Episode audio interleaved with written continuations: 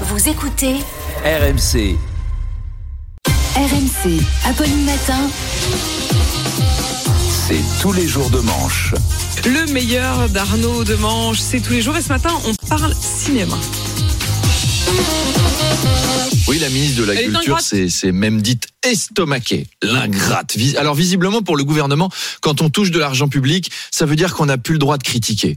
Mais ça n'empêche pas de faire des projets cinéma ambitieux. C'est même ce que m'a confié à Cannes un ami de cette rubrique, Dominique Besnier. Ah, Effectivement, il y a des projets de ce genre très positifs qui se montent en ce moment. J'ai vu passer sur mon bureau un scénario très original, un biopic d'Emmanuel Macron, Ah, financé par le ministère de la Culture Ah. et coécrit par Aurore Berger et Stanislas Guérini. 1997 au Touquet. Le jeune Emmanuel, incarné par Pierre Ninet, décide de monter à Paris pour percer dans les affaires avec l'aide de sa femme Brigitte, c'est Scarlett Johansson. Après les succès fulgurants, il fonde 28 startups, il devient ministre de l'économie et sauve la France de la ruine où la conduisait François Hollande, interprété par Pascal Duquesne, l'acteur trisomique du huitième jour.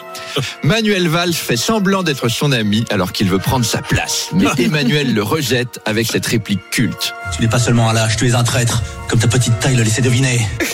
Puis Emmanuel est élu président.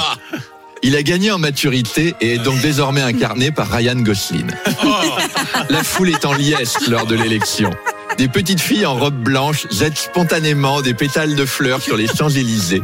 Le président serre dans ses bras de braves ouvrières édentées et guérit quelques lépreux venus de sa Picardie natale. Hélas, catastrophe, une pandémie mondiale survient. Heureusement, Emmanuel découvre le vaccin.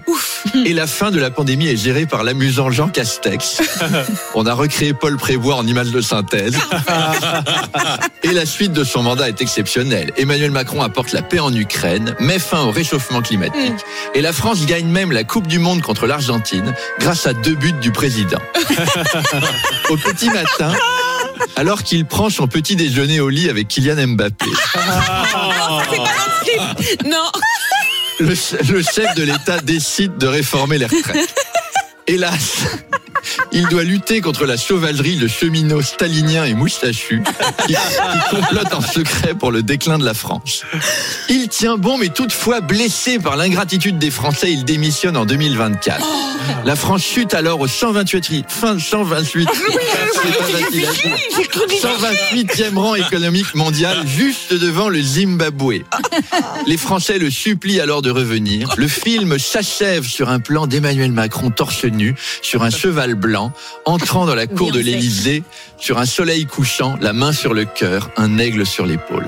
Ça s'appelle Le Sauveur de Picardie. Et le ministère de la Culture a déjà annoncé une subvention de 17 millions d'euros. Ah, bah oui. Enfin, un film qui fera pas polémique quand il aura la Palme d'Or.